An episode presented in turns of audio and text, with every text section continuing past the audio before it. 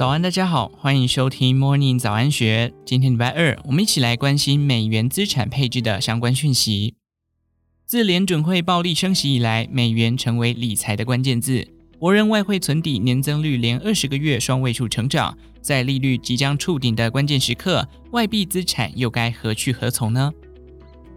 众所瞩目的美国联准会利率政策出炉，随着美国通膨出现受控迹象。最新一次的会议宣布暂停升息，预期至年底尚有一码的升息空间。二零二四下半年则有降息的机会。在利率即将触顶的关键时刻，民众更关心的是美元的后市如何，美元资产又该如何调整与配置呢？联准会自二二年三月启动暴力式升息，在利率急速推升的诱因之下，国人外币理财也更加积极。根据央行外汇存底余额统计。国人外汇存底余额截至二三年八月达八点九六兆元，自二二年以来增加了一点五五兆元。实际上，外汇存款包含了外贸厂商的贷款以及一般民众或企业的外币存款，并以美元为大宗。央行经济研究处副处长蔡惠美就解释，存款规模会随着经济发展持续增加。而中美贸易战、台商回流之后，众多企业回台经营投资，都推升了外汇存款的余额攀升。至于民众或企业的外币存款，则受到市场收益率变化影响，与利率、汇率等因素息息相关。因此，观察外汇存款的年增率，更可以表现市场趋势。外汇存款年增率自二二年一月起至今年八月，连续二十个月呈现双位数成长。尤其二二年三月至二三年二月这段阴声嘹亮的期间，外汇存款年增率更出现百分之十六至百分之二十三的成长。若从美元指数技术面来看，台新银行首席外汇策略师陈友忠认为，美元指数短线将经历回档整理，且美元尚未反映联准会升息到顶的预期。预期十月底至十一月初，联准会下一次宣布升息之前，美元指数将进一步转弱。此外，市场预估明年全球经济成长率比今年更差。陈友忠认为，美国无法独善其身。他直言，明年初美国终究要下修经济成长率预期，美元的强势也会趋缓。但他也表示，因美国仍有高利率与他国利差等优势，美元下修的空间并不会太大。预期美元指数在一百点有强力支撑。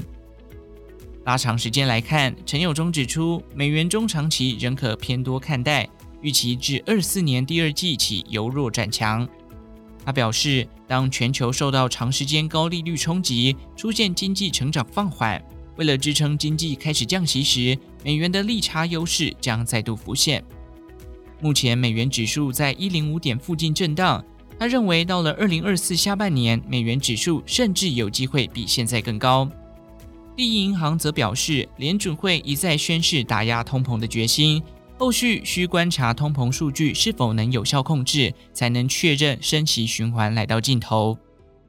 在未有重大事件发生之下，预期二零二四上半年联准会反转降息的几率较低，美元利率也将维持在高位一段时间。而汇率的走势方面，短线因为美国经济透露软着陆的曙光。支撑美元兑换新台币汇率于九月重新站上三十二元上方。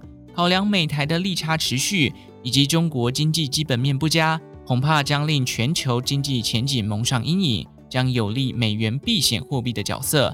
在美元指数还没有见到大幅修正之前，美元兑换新台币应该不至于大幅走低。若是从理财的角度而言，一银指出。新台币对美元汇率长期波动平稳，因此长期报酬率相对于汇率的变动显得格外重要。目前美元的定存利率高，短线配置美元可以享受目前较高的利差收益，同时也保有流动性与调整弹性。而保险则有长期锁利的效果，建议同时透过长短期配置，因应目前混沌不明的通膨以及经济前景。陈友忠则建议民众先检视自己半年内是否有新台币需求，因为未来半年美元有回档调整的空间与理由。现在将美元换回新台币使用，价位十分漂亮。但是如果是为了中长期美元资产的规划，而且是进行闲钱的理财配置，他建议持续布局美元、定存、保单都可以考虑。但年期至少一年以上，并选择固定利率的商品，不仅刚好躲过美元的下修调整期，还能迎接明年下半年美元的走强。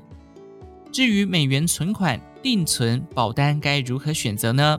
一银指出，美元存款流动性较高，但收益较低，适合以赚取汇差为主或短期有美元支付需求的民众。着眼点在汇率的变动，美元定存则拥有较高的收益，流动性比美元存款稍低，适合以赚取利差为主，有短期资产配置或海外旅游、子女留学规划的民众。着眼点在于利率及安全性。至于美元保单收益，介于美元存款及定存之间，属于长期规划工具，流动性较低，适合有资产传承或长期资产配置需求的民众。